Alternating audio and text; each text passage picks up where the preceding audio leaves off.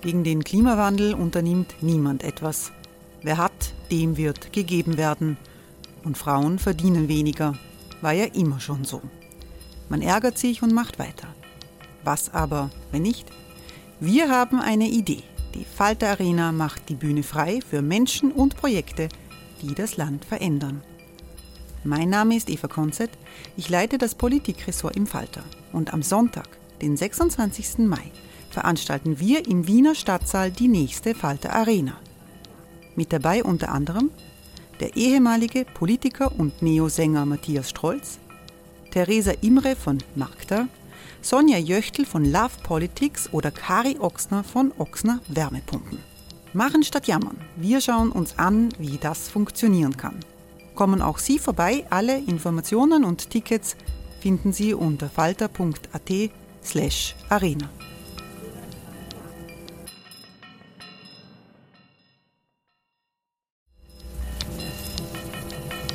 Falter-Podcasts werden durch Werbung unterstützt. Das hilft bei der Finanzierung unseres journalistischen Angebots. It's that time of the year. Your vacation is coming up. You can already hear the beach waves, feel the warm breeze, relax and think about work. You really, really want it all to work out while you're away. Monday.com gives you and the team that peace of mind. When all work is on one platform and everyone's in sync, things just flow wherever you are. Tap the banner to go to Monday.com.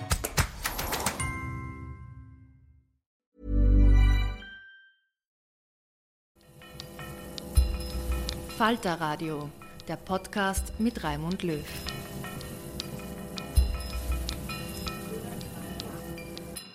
Sehr herzlich willkommen, meine Damen und Herren, im Falter Radio. Was wird aus den Grünen? Unterschiedliche Antworten hören Sie in dieser Ausgabe des Falterradios unter der Rubrik Debatte. Die im nächsten Jahr bevorstehenden Wahlen könnten schwierig werden. Der ehemalige steirische Abgeordnete Andreas Wabel, er wird zum grünen Urgestein gezählt, hat ein nachdenkliches Buch geschrieben, in dem er den Werdegang seiner Partei von der kleinen Protestorganisation an die Schalthebeln der Staatsmacht nachvollzieht.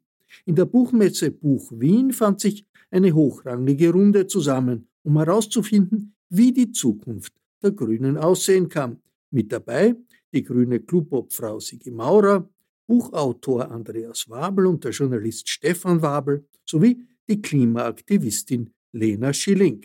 Die junge Klimaaktivistin wird in den Medien als mögliche grüne Kandidatin für das Europäische Parlament genannt.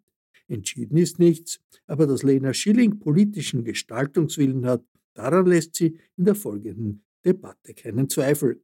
Diskussionsleiterin ist Petra Stoiber, die stellvertretende Chefredakteurin des Standard, die die Podiumsdiskussion mit einem Zitat aus dem Buch von Andreas Wabel beginnt, bei dem es genau um Lena Schilling geht. Ich möchte gern anfangen mit einem Zitat aus Ihrem Buch, Herr Wabel um irgendwie unsere Diskussion einzuleiten. Lena Schilling würde sich nicht bei den Grünen engagieren. Die jungen Leute bei Fridays for Future trauen den Grünen nicht mehr zu, dass sie das, was sie versprochen haben, auch einhalten. Das haben Sie gesagt im Gespräch mit Andreas Wabel.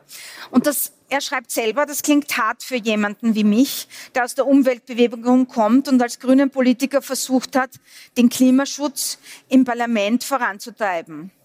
Ich kann Sie jedoch verstehen, schreiben Sie auch, dieser Generation reicht es nicht aus, wenn nur an wenigen Stellschrauben gedreht wird. Dafür ist den jungen Menschen der Klimawandel zu bedrohlich. Jetzt kann man sagen, okay, das ist ein sehr negativer Befund, ähm, aber immerhin, die Grünen haben doch einiges erreicht, Herr, Herr Wabel. Also Sie haben, Sie sind eine etablierte Partei. Sie sind nicht mehr wegzudenken aus dem österreichischen Parteienspektrum und sie haben auch inhaltlich einiges vorangetrieben. Sie stellen in Ihrem Buch selber die Frage, hat sich das alles ausgezahlt? Kurze Antwort von Ihnen, hat es sich ausgezahlt? Auf jeden Fall. Ach, unbedingt. Erstens einmal haben wir jetzt eine hervorragende Regierungsmannschaft und Frauenschaft im, no? in unserem wunderbaren Regierungsteam. Vor allem die Grünen meine ich da, weniger die Schwarzen. Und ja, und was sich noch ausgezahlt hat, ich glaube, es ist nicht mehr zu verhindern, wann die wichtigen und richtigen Maßnahmen durchgeführt werden, sondern es ist nur mal eine Frage der Zeit. Und da hoffe ich, dass solche Menschen wie die Frau Lena Schilling, die neben mir sitzt, mit ihren Jugendlichen auch die Grünen stärkt. Direkt oder indirekt ist mir an sich gleich. Das ist jetzt einmal wunderbar, nur genau Zeit ist, glaube ich, das, was wir nicht haben. Das ist auch Ihre Meinung. Sie sagen, wir bräuchten so vieles. Tempo 100 auf der Autobahn. Dafür gibt es keine Mehrheit. Wir brauchen Klimaräte, Energieräte, Sozialpolitikräte. Ähm, diese Form der demokratischen Prozesse müssen wir forcieren. Die traditionelle Politik schafft es nicht. Und auf die Frage auch, gibt es denn gibt nicht doch Verbündete unter den Grünen? Haben Sie geantwortet, ja, natürlich. Es gibt im Nationalrat und in den Bundesländern sitzen welche, mit denen Sie sehr gut können, mit denen Sie sogar befreundet sind.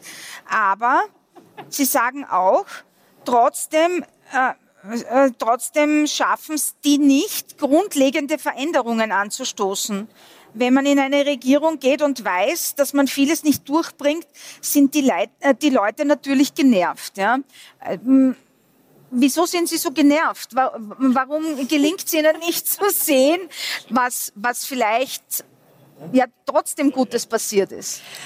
Auf jeden Fall ist viel Gutes passiert und das will man gar nicht in Abrede stellen. Und es ist ja nicht eine Genervtheit von den Menschen, die es versuchen, sondern von der Genervtheit, dass es in unserem System gerade nicht funktioniert, weil es einen Koalitionspartner gibt und nennen wir es eine ÖVP, die sagt, das wollen wir nicht. Und ich glaube, genau da ist der Punkt zu sagen, das Problem ist, und das ist auch mit dem ersten Zitat, was ich gemeint habe, wir stehen in Österreich in einer Situation 2023, wo im Sommer großflächige Gebiete überschwemmt wurden, wo Gipfel abgetragen wurden, wo Gletscher nicht mehr zu retten sind. Und es ist gut, dass es eine starke grüne Partei geben muss. Und das sage ich auch. Und gleichzeitig sehen wir, es reicht aktuell nicht, dass es eine grüne Partei gibt, die es versucht, um die 1,5 Grad einzuhalten. Und das ist vielmehr eine Kritik, ganz ehrlich, an einem Johannes Schmuckenschlager, der sich hinstellt und sagt, wir brauchen kein Klimaschutzgesetz. Es ist Kritik an einer Tanja Graf von der ÖVP, der Energiesprecherin, die sich hinstellt und sagt, wir brauchen kein erneuerbaren Wärmegesetz. Und es geht doch jetzt gerade ganz aktuell um die Frage von Mehrheiten. Und ich glaube, da sind wir halt alle gefragt. Und es ist gut, wenn es eine Partei und Menschen probieren. Und gleichzeitig sehen wir, es reicht aktuell einfach nicht. Und gerade vor so einem Superwahljahr möchte ich sagen, es braucht ganz viele aktive Menschen, die nicht nur auf die Straße gehen, sondern die sich beteiligen, die an ihre Bürgermeister und Bürgermeisterinnen schreiben, die partizipativ mitgehen. Und ich glaube, die Verzweiflung ist nicht eine darüber, dass die Grüne Partei nicht genug schafft, sondern dass die Mehrheitsverhältnisse und die österreichische Demokratie nicht so weit ist, zu sagen, Klimaschutz ist Querschnittsmaterie. Jede Partei sollte Klimaschutz als Agenda haben. Und wenn ich sage, die Grünen haben nicht geschafft, was wir von ihnen erhofft haben, dann meine ich den Anfang. Die grüne Partei, die ins Parlament gegangen ist, die gesagt hat, wir kriegen das mit Klimaschutz hin. Und die Grünen kämpfen noch immer dafür und gleichzeitig sehen wir, dass es sich offensichtlich mit allen anderen Parteien aber nicht ausgeht. Und in diesem Verhältnis ist es extrem schwierig, als junge Klimabewegung, die fünf Jahre auf die Straße geht, nicht irgendwann die Nerven zu schmeißen. Okay, danke vielmals.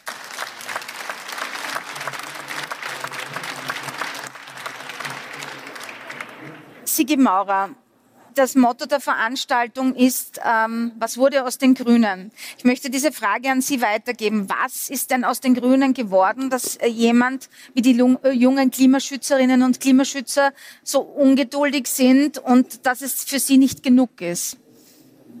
Ja, also mir ist ja diese Ungeduld und das Engagement und auch die Energie, die da sehr offensichtlich eingebracht wird, ähm, sehr recht. Wir brauchen das ganz dringend und es ist mir ehrlich gesagt auch mehr Leitstern, in die Zukunft zu schauen und was erwarten sich denn die Jungen von uns als ähm, diese Rückblicke, wo man sagt, ja, aber wo wir noch zu acht im Parlament waren, da waren doch die wahren Grundwerte.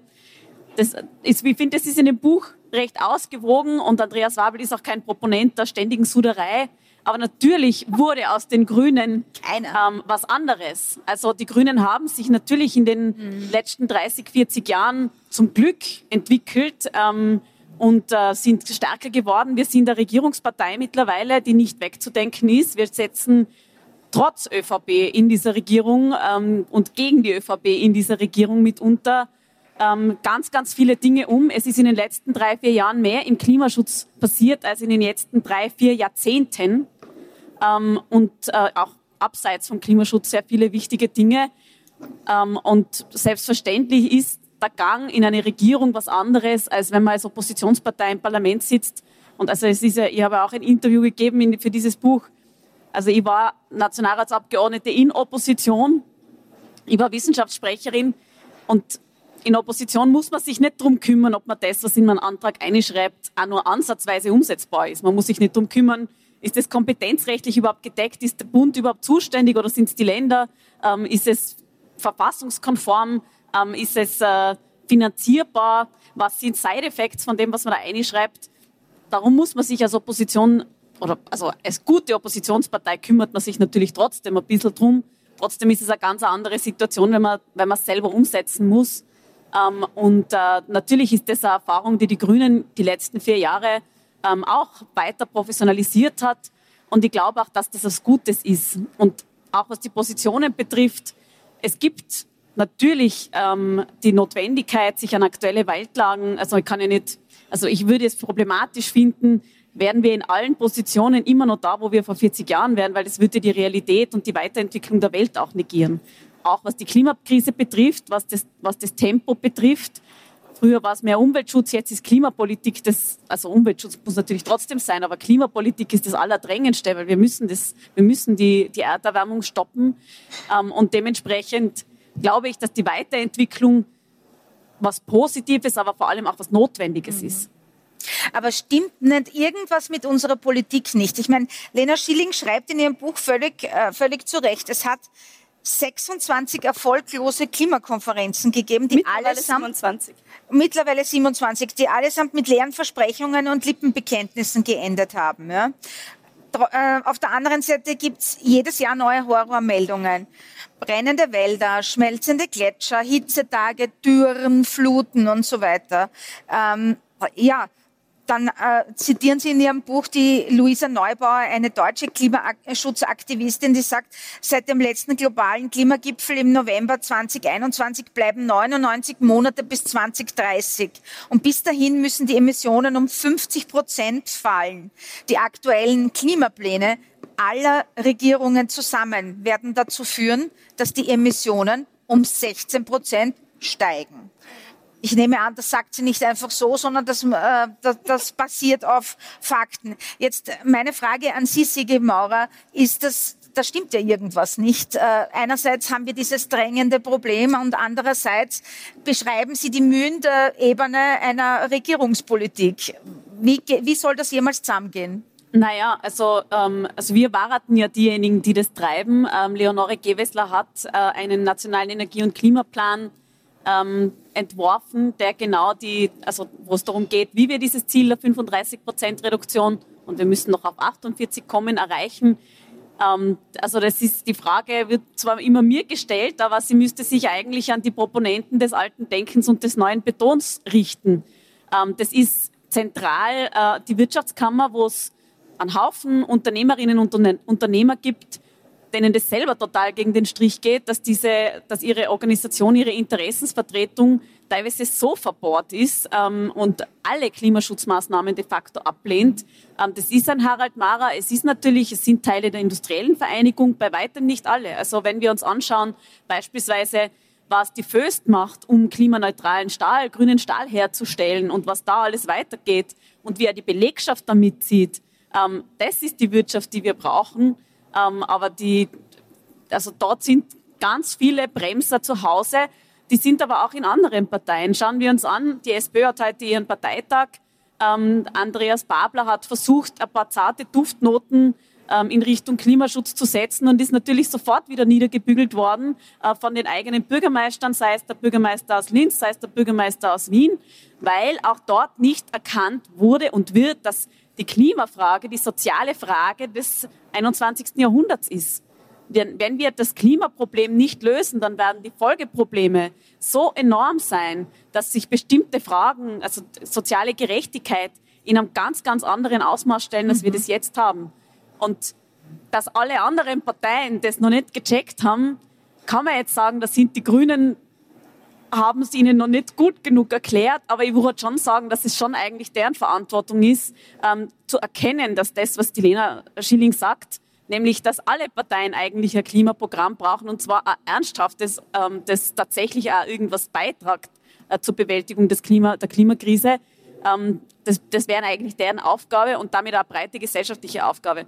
Was unsere Aufgabe als Grüne natürlich ist, wir stellen äh, mit der Leonore Gewessler die mächtigste Klimaschutzministerin ganz Europas und auch die erfolgreichste. Wir erleben das, wenn wir permanent, wenn wir unterwegs sind, niemand, also alle sagen Österreich, Österreich, was wir hier alles umsetzen. Und natürlich ist unsere Aufgabe, die Leute mitzunehmen und die Maßnahmen so zu setzen, dass sie verständlich sind und dass die Bevölkerung mitmacht, weil das ist, das ist eine Mammutaufgabe, die noch über viele Jahrzehnte gehen wird. Und natürlich ist das der Job auch der Grünen, ähm, die Maßnahmen so zu erklären und, und die Begeisterung auch dafür, dass wir das schaffen können. Ja, das ist also, es ist eine immense Herausforderung, aber es ist möglich, wenn ähm, alle mithelfen und wenn wir gerade diese politische Priorisierung von mhm. Klimapolitik ähm, auch allen anderen Parteien, ein, bei allen anderen Parteien lautstark einfordern können. Mhm. Sie wollten was dazu sagen. Und ich glaube, das Spannende an dieser Perspektive ist, an der Frage, wir haben nicht mehr viel Zeit, dass es eine demokratiepolitische ist. Ich rede aus einer unabhängigen Position. Wir haben gemeinsam Fridays for Future aufgebaut und ich weiß, es ist gerade sehr umstritten, aber es sind in fünf Jahren Millionen Menschen auf, die Welt, auf der Welt auf die Straße gegangen in über 150 Ländern. Wir haben versucht, was zu schaffen und was mitzugeben, nämlich den Glauben daran, dass wenn ganz, ganz viele Menschen aufstehen, dass wenn ganz viele Menschen sich an ganz verschiedenen Orten einsetzen, und das ist ganz egal, ob das im Amazonas ist, ob das in Indien ist, ob das bei uns ist oder ob das in Deutschland ist, es geht darum, dass wir alle 2023 eine historische Verantwortung tragen. Eine dafür, wie wir miteinander umgehen. Und es geht für mich nicht nur darum, wen wir wählen, sondern vielmehr, wie werden wir politisch aktiv. Und deswegen der Appell an Sie alle. Wenn wir nicht heute gemeinsam aufstehen und sagen, Klimaschutz ist unser, ist unser gemeinsames Ziel, weil wir kämpfen doch um unsere gemeinsame Lebensgrundlage, dann werden wir es schlichtweg nicht schaffen. Wir haben jahrzehntelang an Regierungen appelliert. Und diese Ebene muss es weitergeben. Wir leben in einer parlamentarischen Demokratie. Und gleichzeitig haben wir alle die Aufgabe, als mündige Bürgerinnen und Bürger, als Menschen, die gestalten können, das auch zu sehen. Weder die Demokratie ist vom Himmel gefallen, noch das Frauenwahlrecht, noch irgendwelche Arbeitsrechte. Wir stehen vor genau so einer Herausforderung. Und dafür wird es alle von Ihnen brauchen. Und lassen Sie uns streiten, lassen Sie uns diskutieren, was die richtigen und falschen Wege ist. Aber es geht schon um alles gerade. Deswegen, ich bitte Sie wirklich, das mitzudenken. Sie sind auch ein politisches Subjekt.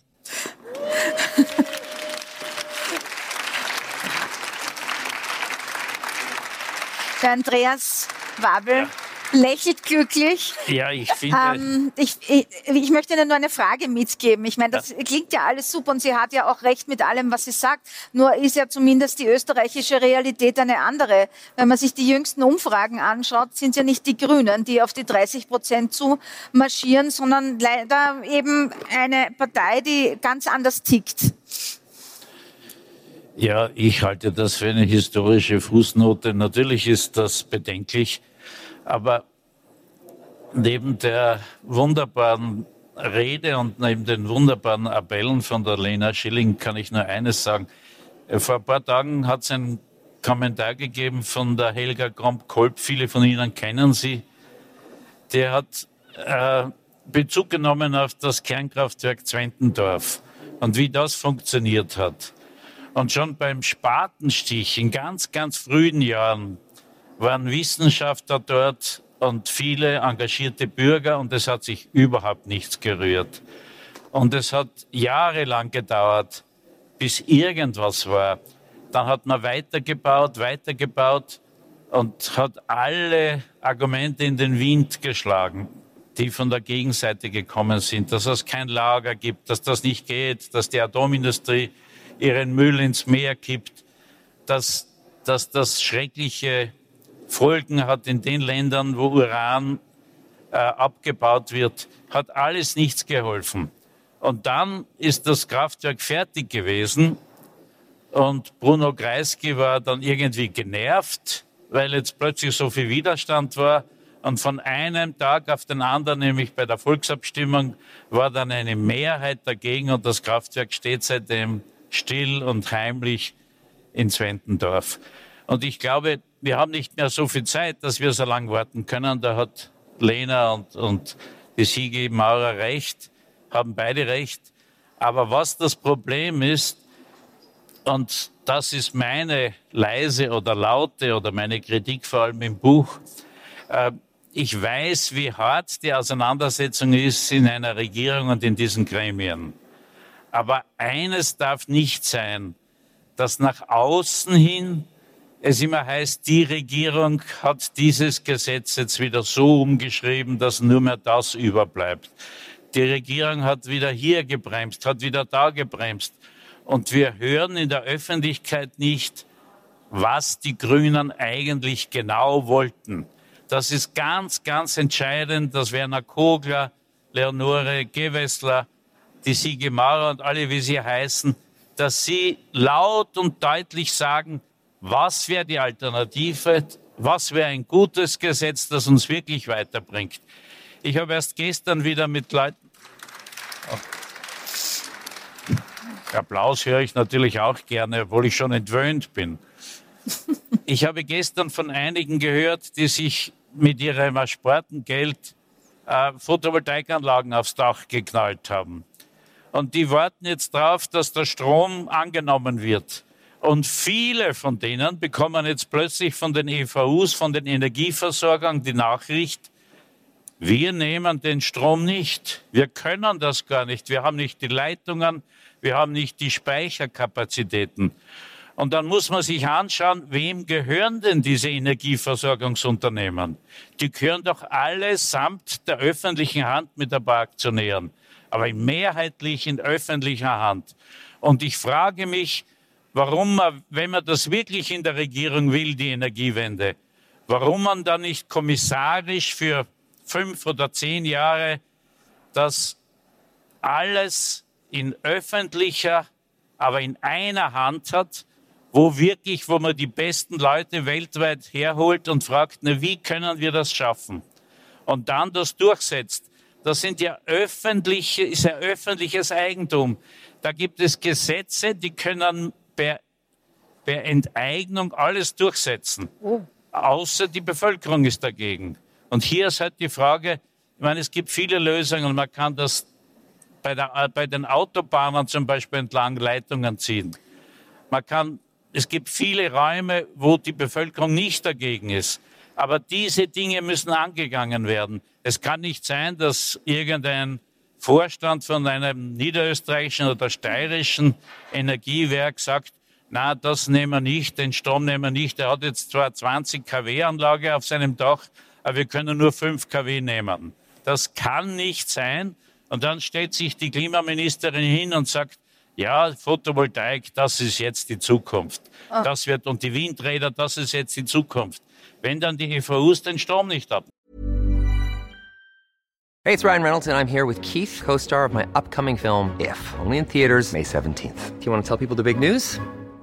All right, I'll do it. Sign up now and you'll get unlimited for $15 a month in six months of Paramount Plus Essential Plan on us. Mintmobile.com slash switch. Upfront payment of $45 equivalent to $15 per month. Unlimited over 40 gigabytes per month. Face lower speeds. Videos at 480p. Active Mint customers by 531.24 get six months of Paramount Plus Essential Plan. Auto renews after six months. Offer ends May 31st, 2024. Separate Paramount Plus registration required. Terms and conditions apply if rated PG. Okay. Das ist eine sehr, ähm, also das Radikale Wende ist eigentlich der Buchtitel von Ihnen, Frau Schilling, aber das fand ich jetzt auch ziemlich radikal, um ehrlich zu sein. Liebe Sigi Maurer, Ver Zwangsverstaatlichung und äh, Enteignung. ja, na eh, aber eh, oder oder sagen wir Zwangszentralisierung oder wie auch immer man. Ja, aber wäre das möglich? Ist das eine eine gangbare Idee? Glauben Sie, das wird funktionieren? Naja, ich meine, wir sind jetzt genau an dem Punkt, wo ich halt leider sagen muss. Ähm, wo ist die realpolitische Mehrheit, nämlich die Verfassungsmehrheit, die das überhaupt ermöglichen könnte. Die EVUs sind zum größeren Teil in den Händen der, Händen der Bundesländer. Ähm, die Bundesregierung hat keine Möglichkeit, das zu beeinflussen.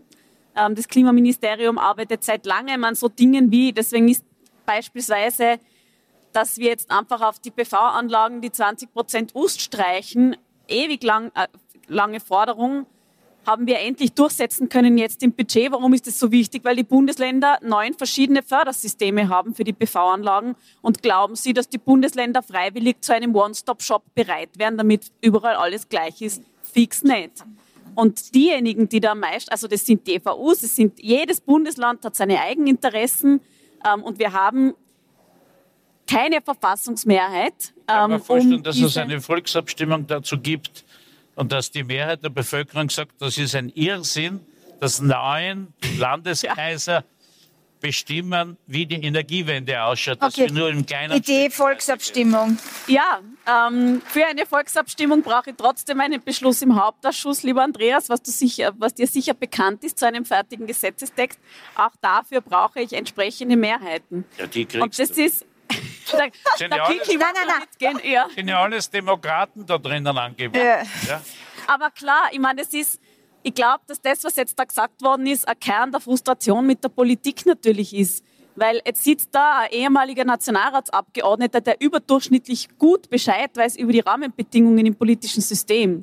Ähm, warum? Also es ist so komplex zum Teil. Also gerade die, gerade die E-Wirtschaft in Österreich, was da wie läuft. Ähm, wir haben das leider ähm, erleben müssen seit dem äh, Angriffskrieg Putins auf die Ukraine, was sich da noch weiter verschärft hat und wie, zum, wie völlig absurderweise manche Dinge unmöglich sind. Wie gesagt, diese 20 Prozent Ustsenkung auf PV, sodass niemand mehr ein deppertes Formular ausfüllen muss, die, um die Förderung zu bekommen, ist ein Meilenstein. Hat aber jetzt vier Jahre lang gedauert, bis wir durchgesetzt, das durchgesetzt haben beim Finanzminister. Ja? Ähm, Und solche Dinge wird es natürlich brauchen. Genauso wie es den Netzausbau braucht. Überall dort, wo wir das tun können, der Beispiel war Autobahnen, das ist die ASFINAG, da kann die Leonore was machen. Ja? Da gibt es auch die entsprechenden Gesetze. Aber, also ich kann, mir, ich kann nur das wiederholen, was Lena Schilling gesagt hat, schreiben Sie Ihren ähm, Bürgermeisterinnen, äh, Ihren Nationalratsabgeordneten aus Ihren Wahlkreisen und machen Sie dort Druck. Wir brauchen dafür die anderen Parteien. Und wo sich die bis jetzt positioniert haben, egal ob das die Lobau betroffen hat, wo der Wiener Bürgermeister der Zuständige ist oder die niederösterreichische Landeshauptfrau, die ähm, mit den Freiheitlichen regiert. Also der Druck muss dort landen. Wir eh wissen, wie es geht. Okay, ich möchte jetzt gerne den Journalisten in der Runde fragen, ähm, der ja ähm, einerseits nah dran ist, andererseits sozusagen auch berufsbedingt so ein bisschen einen, einen Blick aus der Vogelperspektive auf, auf diese gesamte grünen Problematik hat. Was, was waren Ihre Gedanken? Was, waren, was, waren, was haben Sie sich gedacht? Was ist für Sie auch so das Fazit des Buches, an dem Sie ja äh, maßgeblich mitgeschrieben haben? Wie stehen die Grünen da?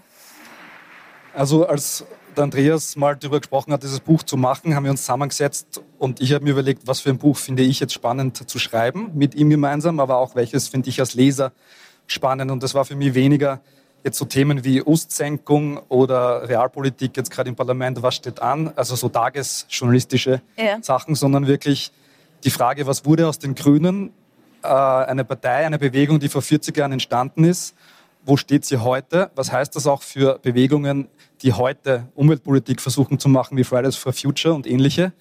Und ich habe mir dann in der Recherche da tief weit reingegeben, habe im Andreas seinen ehemaligen Kuhstall in der Südsteiermark seine Kartons ausgepackt und alles Mögliche durchgewühlt, Faxe aus den 90ern, wo eine Abgeordnete den Club sagt, sie kommt nicht mehr zu Sitzungen, weil das ist alles nur verlorene Zeit und Intrigantenstadel und Blödsinn und Faxe von dort. Sagt, wir haben diesen Zickzackkurs und das halte ich nicht mehr aus.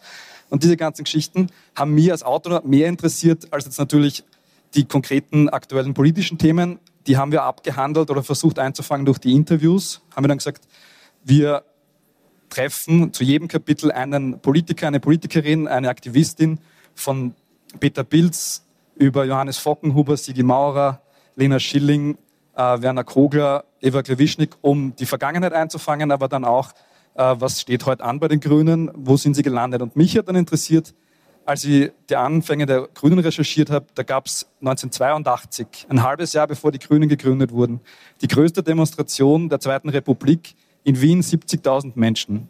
Marsch für den Frieden hat das damals geheißen. Da, da gibt es Archivmaterial im Technischen Museum. Das ist eine Riesendemo, wo da Plakate zu sehen sind. Äh, seht Cannabis statt Hass. Äh, schafft das Patriarchat ab oder zerstört das Patriarchat, bevor es Mutter Erde zerstört. So gegen den Kapitalismus. Also Slogans, die 40 Jahre später bei der Fridays for Future Bewegung genauso aufscheinen hätten können oder wahrscheinlich auch aufgeschienen sind. Und ich habe mir dann die Frage gestellt, was heißt das? Also vor 40 Jahren gab es diese Unzufriedenheit, Leute sind auf die Straße gegangen, 70.000 wollten für eine Alternative, die grüne Alternative dann, bessere Welt äh, äh, äh sich einsetzen. Und was ist dann aus den Grünen geworden? Als Bewegung.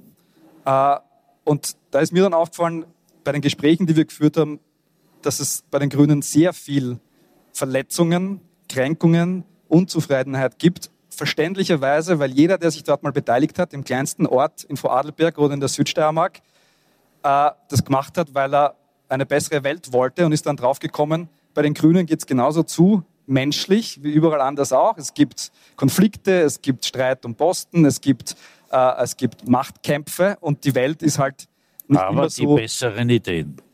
Ganz genau, Andreas. besseren Ideen. Sagen die Grünen. Ich weiß es nicht. Ich bin ja da nicht beteiligt bei den Grünen. Aber das hat mich interessiert. Was macht das mit einer Bewegung, mit einer Partei 40 Jahre später? Und dann auch die Frage heute, eine Bewegung wie Fridays for Future, Lena Schilling, ich glaube 30, 40.000 Leute vor vier Jahren, wahrscheinlich die gleichen Enthusiasmus, die gleichen Gedanken wie vor 40 Jahren. Und wo bewegen die sich jetzt hin? Weil für die ist es offensichtlich keine Option, wie sie selber sagt, in eine Partei einzutreten. Vor 40 Jahren haben sie dann die Grünen gegründet oder man ist zu einer NGO gegangen oder man hat sich anders eingebracht und hat noch geglaubt, dass das was bringt. Die Fridays for Future sind anscheinend die Jungen so frustriert, dass jetzt die Frage ist, was passiert bei denen als nächster Schritt? Gehen die auch in eine Partei? gibt es ja auch Gerüchte, dass manche der Proponenten für gewisse Kandidaturen in Frage kommen. Äh, dann äh, ist die Frage, hören manche auf? Gehen die auch in NGOs oder was machen die? Wo, wo gehen die jungen Leute von Fridays for Future in ein paar Jahren hin? Das war die Frage, die mich interessiert mhm. hat. Nämlich, was wurde aus den Grünen als Partei? Eine normale Partei, vielleicht wie, wie alle anderen auch, obwohl man auch immer hehre Ziele hat. Ja, nein, immer zwischen Realität und Anspruch. Deshalb auch, glaube ich, oft diese diese Streitigkeiten. Und dann auch die Frage, was wurde aus den Grünen, aus den ganzen beteiligten Personen, die da aktiv waren. Weil das sind mhm. über die Jahrzehnte so viele, ich habe jetzt bei den Veranstaltungen immer wieder Leute getroffen, die niemand kennt. Ja, Gemeinderäte in Gradwein, in der Steiermark, die da aktiv war, irgendein Aktivist aus, aus Vorarlberg, die nirgends aufscheinen in den, in den Geschichtebüchern, die damals gehofft haben, dass die Welt besser wird, enttäuscht wurden, aus nachvollziehbaren Gründen und jetzt die Frage stellen, okay, war das auch alles umsonst? Und da versuche ich auch, oder wir im Buch zu beantworten, was wurde aus diesen Leuten? Was wurde aus den grünen Personen, die das ja gemacht haben, nicht weil sie irgendwelche Posten erwartet haben oder Wohnung äh, oder irgendwo ein Geschäftslokal, wie es bei der ÖVP oder der SPÖ war, sondern weil sie die Welt tatsächlich besser machen. Was ist aus denen geworden? Und die Bilanz ist ernüchternd aus Ihrer Sicht? Ja, die, die Bilanz muss wahrscheinlich ernüchternd sein, weil, und das war auch ein, ein Zugang von mir, so wie als Mensch man gewisse Vorstellungen davon hat, wie gewisse Dinge ablaufen, das eigene Leben oder der Beruf, wird man früher oder später enttäuscht. Und die Grünen setzen, haben so hoch angesetzt, Weltfrieden, Umweltschutz, Gleichberechtigung. Äh, äh, äh also, und es ist auch vieles gelungen, aber natürlich muss man da enttäuscht werden und das versuchen wir auch in dem Buch zu behandeln. Wie geht man damit um, wenn man schon eigentlich viel erreicht hat, aber doch enttäuscht wurde? Und wie geht es jetzt weiter? Also die Grünen haben ja sozusagen einen hohen moralischen Anspruch immer gehabt. Jetzt haben diesen einen noch höheren moralischen Anspruch eigentlich die Fridays for Future. Ähm, Stellen wir doch einmal die Frage, was wird denn aus Ihnen werden? Was glauben Sie? Werden Sie Ihre eigene Partei gründen oder wird das gar keine Partei? Wird das überhaupt ganz anders sein? Was glauben Sie? Ich glaube, und das ist extrem spannend, dass wir gerade alle, nämlich alle Leute in der Bewegung vor der Frage stehen, wie tun wir weiter? Und das ist eine kollektive Entscheidung, wie wir weitergehen. Und das wird eine große Frage in den nächsten Monaten sein. Aber ich mag darauf noch kurz eingehen. So von der Seitenlinie dazustehen und die Bewegung zu kritisieren, die Grünen zu kritisieren, Menschen, die sich eingesetzt haben. Ich finde das viel zu kurz gegriffen, weil wenn wir über eine Klimabewegung reden, wenn wir über eine Umweltbewegung reden, die es jahrzehntelang gibt, dann sind da so viele Menschen Teil davon. Und ich hoffe auch viele Leute in diesem Raum fühlen sich als Teil einer Bewegung, als Teil, wie auch immer, ein Teil der Veränderung. Und wir stehen nun mal vor einer der größten historischen Herausforderungen. Ich meine, ganz ehrlich, das mit der Klimakrise ist nichts, das wir morgen gelöst haben werden. Das wissen wir ja auch. Und trotzdem ist es wichtig, die Vision zu haben, dass es anders sein kann. Vorher war die Frage an den Herrn Babel, ja, aber warum sind wir denn nicht weiter? Es ist so, wie es gerade ist, aber es muss halt nicht so bleiben. Aber dafür wird es viele Menschen brauchen und dafür wird es weiterhin eine Bewegung geben, die auf die Straße geht. Dafür wird es ganz viele verschiedene Formen geben. Und ich glaube, viel davon wissen wir noch nicht, weil wir ja auch jeden Tag irgendwie vor der Herausforderung stehen, okay, wie probieren wir es heute? Und vielleicht ist das was, und das ist, was ich mir wünsche, dass wir endlich auch die Menschen erreichen, die an der Seitenlinie stehen, die über die Klimabewegung reden, die über die Menschen reden, die Visionen haben. Wir alle sind doch Teil einer Demokratie. Wir alle sind doch Bürgerinnen. Und wir alle haben doch die Verantwortung, da auch zu partizipieren, einzuschreiten und zu sagen, na, so wie es ist, muss es nicht bleiben. Und das in ganz verschiedenen Rollen.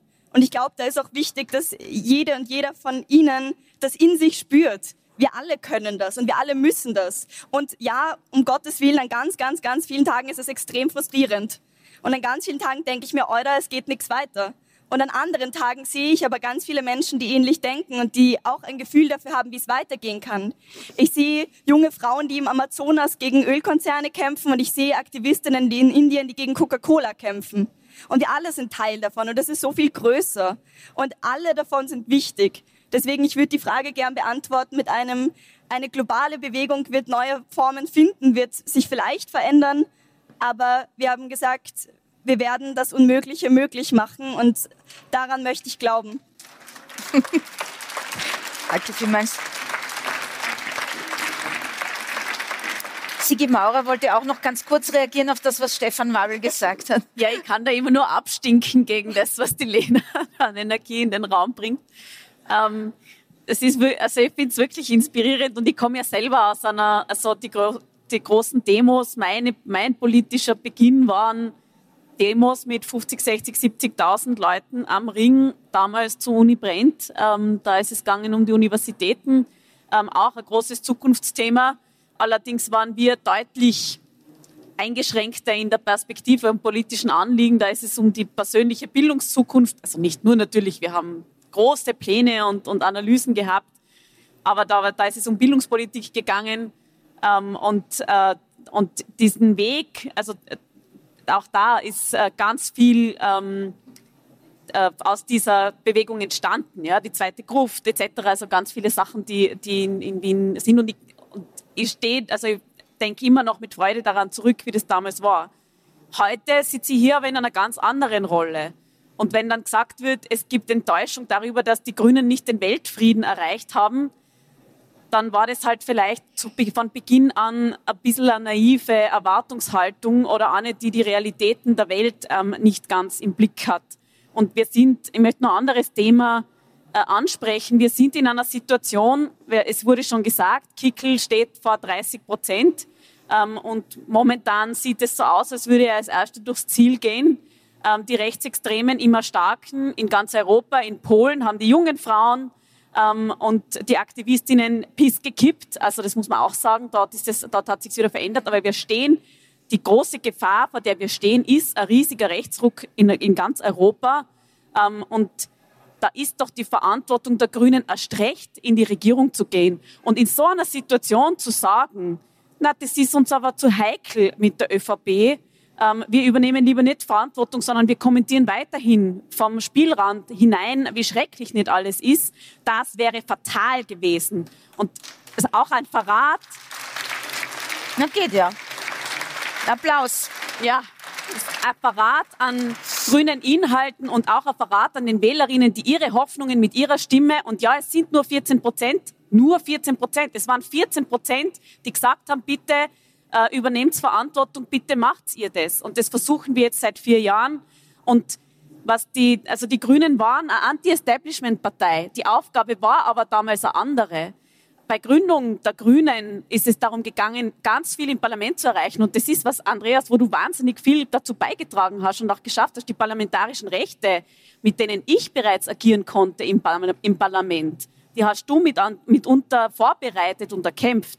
Das war ein ganz wichtiger Schritt. Jetzt finden wir uns hingegen in der Situation, wo es absurderweise die ehemalige Anti-Establishment-Partei, die Grünen sind, die dafür sorgen müssen, dass die Justiz unabhängig bleibt, dass Ermittlungen unabhängig geführt werden können, dass die Finanzierung der Justiz gesichert ist, dass Transparenz und Kontrolle weiter bestehen können, dass der öffentlich-rechtliche Rundfunk nicht zerschlagen wird und, und, und. Wir sind jetzt in der Position, dass wir die Institutionen sichern müssen, die wir in dieser Demokratie erkämpft haben. Und natürlich ist das eine andere Perspektive, als das bei Gründung der Grünen der Fall war, aber es ist die richtige.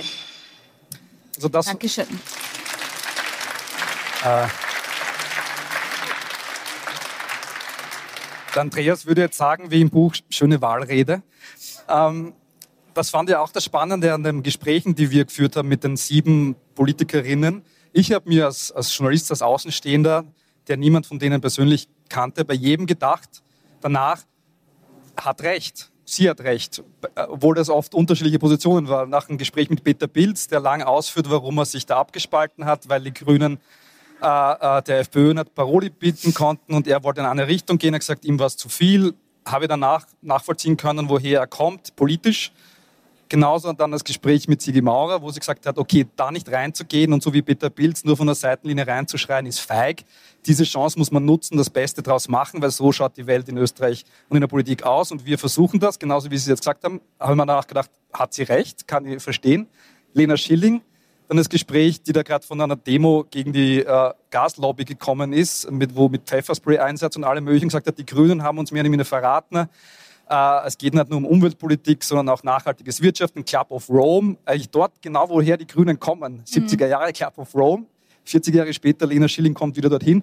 Habe danach auch gedacht, die Kritik an den Grünen kann ich voll nachvollziehen. Das ist einfach zu wenig für die Welt, in der, wie sie halt ausschaut und wie sie entwickelt. Oder auch dann Eva Klawischnik, die interne äh, sehr viel Internes erzählt, wie das abgelaufen ist, bevor die Grünen rausgeflogen ist, wie es zu mir Rücktritt gekommen ist, interne Streitigkeiten. Haben wir auch gedacht, ich kann diese, alle Positionen konnte ich was abgewinnen. Äh, die realistische oder der, wenn man in der Verantwortung ist, der, wenn man gegründet hat und später vielleicht etwas äh, streng oder auch ungerecht auf die aktuellen Protagonistinnen blickt oder jemand, die 22 Jahre alt ist und einfach sagt, so wie die Welt ausschaut, also so so, so kann es nicht mhm. weitergehen. Konnte allen was abgewinnen und deshalb ist dieser, dieser, in dem Buch fand ich auch insofern ganz gut, weil ich mir dann gedacht habe, es gab jetzt drei Filme über Sebastian Kurz zum Beispiel. Man konnte sich aussuchen, ist man für ihn oder gegen ihn, dann geht man in diesen Film oder in den Film und ist in dem Lager und in dem Lager. Und wir haben versucht in dem Buch, und das kommt auch rüber, eben diese unterschiedlichen Positionen an einen Tisch sozusagen zu bringen und sagen, man kann auch noch drüber reden, auch wenn man andere Meinung ist. Und Sigi Maurer in ihrer Position gegenüber Andreas oder auch Johannes Fockenhuber ist nachvollziehbar, aber es ist zumindest ein Austausch und man ist nicht nur, wie es in unserer Zeit vielleicht auch ein bisschen ist, in einem Camp sozusagen. Ja. Das möchte ich übrigens sagen, das versucht die Lena Schilling in ihrem Buch auch, die verschiedenen Positionen äh, quasi darzustellen und zu sagen, jeder hat ein bisschen Recht und jeder hat ein bisschen Unrecht. Also die Welt ist halt nun einmal nicht schwarz-weiß. Aber wir, wir haben jetzt nicht mehr so viel Zeit, aber wir müssen noch ein bisschen über Protestkultur sprechen. Lieber Andreas Wabel, Sie schreiben in Ihrem Buch, die Grünen sind eine Partei, die eigentlich auf die Straße gehört, die von der Straße kommt, die protestiert hat, außerparlamentarisch eine große Kraft entwickelt hat. Ähm, jetzt machen das die Jungen, die, ähm, wo sehr, sehr viele Leute, apropos Seitenlinie, äh, auf der Seite stehen oder im Stau stehen, weil sie nicht weiterkommen, weil sich die Jungen angeklebt haben. Und es ist eine große, große Aufregung, wie anno dazu mal. Wo erkennen Sie da die Parallelen oder wo sind die Unterschiede? Naja, die, die Parallelen sind durchaus da und wenn Menschen wie die Lena Schilling und die Fridays for Future demonstrieren, dann ist das für mich auf jeden Fall gut für die grüne Sache und gegen den Klimawandel. Sie müssen das Mikro ein bisschen nehmen. Das ist ein ganz, ein ganz wichtiger Beitrag. Äh, ich will vielleicht noch kurz anknüpfen äh, über die äh, Verletzungen und Streitereien bei den Grünen. Der Werner Kogler hat einmal sehr richtig gesagt, Äh, die Grünen sind keine besseren Menschen, sondern sie haben zum Glück die besseren Ideen und die besseren Inhalte und das schon seit 40 Jahren.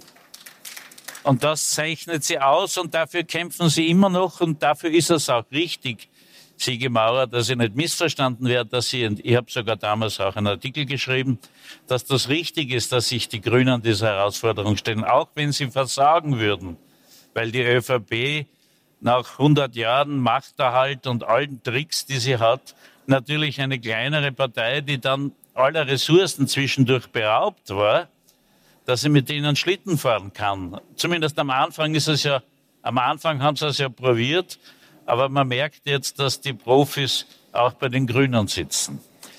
Und Außerdem sind die Strukturen aufgebaut. Man muss es sagen, die Grünen kamen ja, die, da war ja gar nichts da. Die sind ja, gut, ja die sind rausgeflogen, mhm. haben kein, kein, Geld mehr gehabt, haben keine Leute mehr gehabt. Die Referenten haben, mussten sich irgendwo hinbegeben, wo sie einen Beruf suchen mussten. Ja, während bei den anderen Parteien, ja gut, dann werden sie irgendwo untergebracht in einer Parteiakademie oder in irgendeiner Vorfeldorganisation, Arbeiterkammer oder Wirtschaftskammer oder sonst wo. Und wenn sie dann wieder an der Regierung sind oder sonst wo sind, dann greifen sie wieder zu. Das konnten die Grünen nicht und deshalb war es der Anfang sehr schwierig. Da gibt es eine Passage, äh, wo du mir gleich widersprochen hast in dem Interview, äh, das Beste aus zwei Welten. Und ich habe mir damals gedacht, was ist denn das für ein Blödsinn? Ja, zwei Welten, es gibt doch nur eine.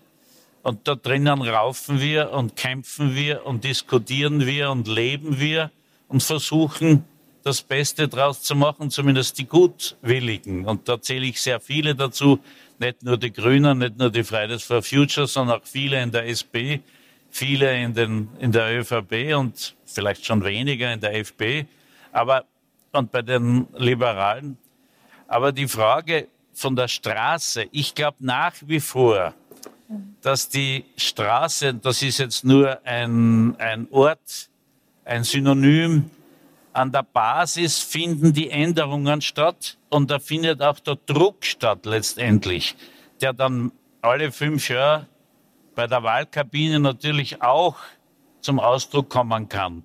Aber die großen Änderungen und die sind jetzt notwendig. Und da hat die Lena hundertprozentig recht. Die großen Änderungen werden wahrscheinlich auch wieder durch den Druck der Straße passieren.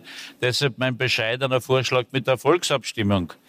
Wenn eine Volksabstimmung, wenn die Menschen darüber nachdenken, wollen sie lieber eine neue Autostraße oder wollen sie lieber einen neuen Mixer oder wollen sie lieber ein neues Auto oder vielleicht eine Zukunft, wo wir in den Städten wieder leben können, auf allen Plätzen spielen können und wo wir mehr oder weniger solidarisch miteinander umgehen und nicht nur national, sondern auch international. Wenn Sie diese Entscheidung treffen müssen, wollen wir jedes Jahr Hochwasser haben, jedes Jahr wollen wir Feuerbrände haben, jedes Jahr wollen wir neue Flüchtlingsströme haben aus dem Süden, weil was sollten die tun, wenn dort nichts mehr wächst? Ja, was sollten die machen in Afrika? Und deshalb ist die Straße so entscheidend und die Basis so, so wichtig. Und ich habe das bei mehreren Veranstaltungen schon angemerkt, dass man, wenn man in der, im Parlament sitzt, und ich war ja eine Zeit lang, dann ist man so in einem, einer Tretmühle drinnen, dass man oft vergisst, wo die eigentliche Macht sitzt. Und die sitzt in der Demokratie bei der Bevölkerung. Okay. Ähm, ich glaube, ich, ich, enttäusche Sie ungern, aber ich glaube sogar die Lena Schillinger hat ein bisschen mit dem Kopf gewackelt beim Thema Volksabstimmung. Ähm, ist vielleicht ähm, der, ihr Optimismus ein sehr großer, abgesehen davon, dass man ja eine Volksabstimmung immer nur zu einem konkreten Gesetz machen kann. Aber was ich, was ich Sie eigentlich fragen wollte, ist, äh, Sie, Sie äh, äh nehmen, also ein ganz großes Kapitel in Ihrem Buch ist eben das Thema Protest, der Protest auf den Straßen, wo Sie extrem auch angefeindet werden, wo auch bestimmte Medien, ich glaube, darüber sollte man dann auch kurz reden, eine bestimmte Rolle einnehmen. Ähm, warum, ähm, warum ist das für Sie so wesentlich zu sagen, wir können, wir können trotzdem nicht anders. Wir müssen auf diese Art und Weise für Aufmerksamkeit erregen. Also ähm, Sie sagen, braver Protest hat noch nie etwas bewirkt. Ist das die Motivation? Mm, ich glaube, das Schöne an der Klimabewegung, der jungen Klimabewegung, die wir uns anschauen können, ist, sie hat ganz verschiedene Facetten. Wir hatten ähm, ein Volksbegehren, wir hatten ganz viele Petitionen, Bürgerinneninitiativen in ungefähr jedem Kaff in Österreich, das es gibt. Das ist gut so. Wir haben große Proteste mit zigtausend Menschen auf die Straße gebracht. Wir haben auch Baustellen besetzt und das ist so her das kommt. Die Frage war ja irgendwann, wo setzen wir den Protest an? Da, wo neue fossile Infrastrukturen bestehen.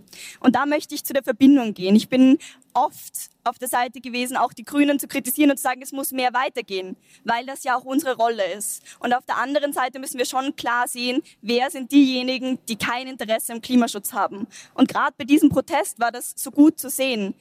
Lobau bleibt war ein Jahr lang mein Herzensprojekt. Ich bin dort acht Monate auf einer Baustelle gehockt und es war die meiste Zeit gar nicht so lustig. Nach Klagsandrohungen von der Stadt Wien in Millionenhöhe, die auch an ähm, junge Klimaaktivistinnen gegangen sind und zwei Räumungen, wo auch Aktivisten verletzt wurden, ist trotzdem was geblieben ist. Der Lobautunnel ist abgesagt auch weil wir eine grüne Klimaministerin haben.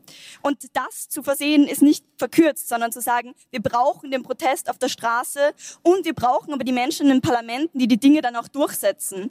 Weil man hätte uns noch dreimal wegprügeln können und wäre nicht der Mut da gewesen, diese Entscheidung zu treffen, wäre nicht der Druck da gewesen, dass diese Entscheidung getroffen werden muss, würde es diese Straße jetzt wahrscheinlich geben.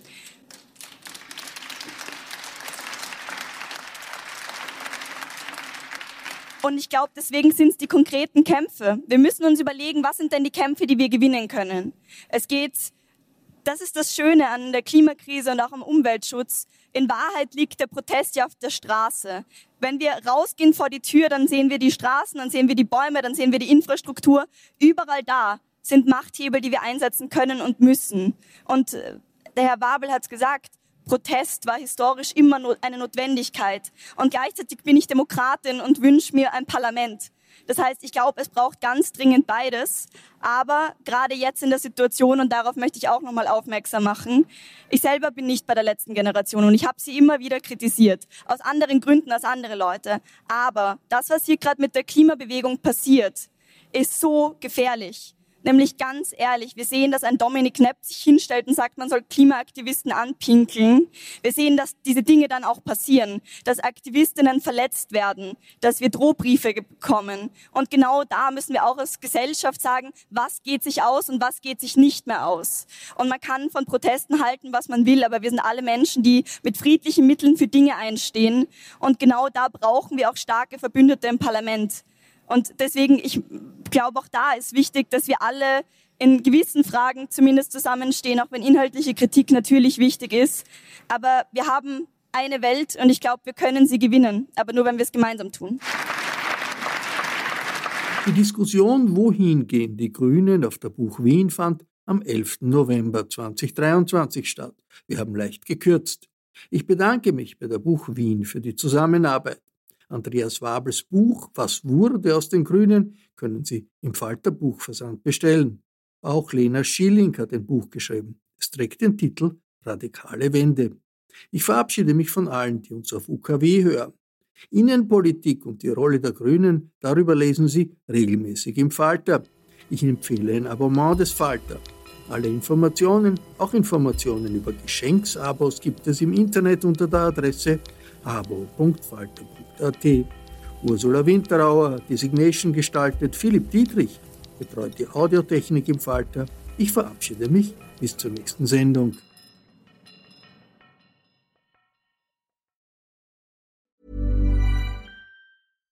Hi, I'm Daniel, Founder of Pretty Litter. Cats and cat owners deserve better than any old-fashioned litter. That's why I teamed up with scientists and veterinarians to create Pretty Litter. Its innovative crystal formula has superior odor control and weighs up to 80% less than clay litter.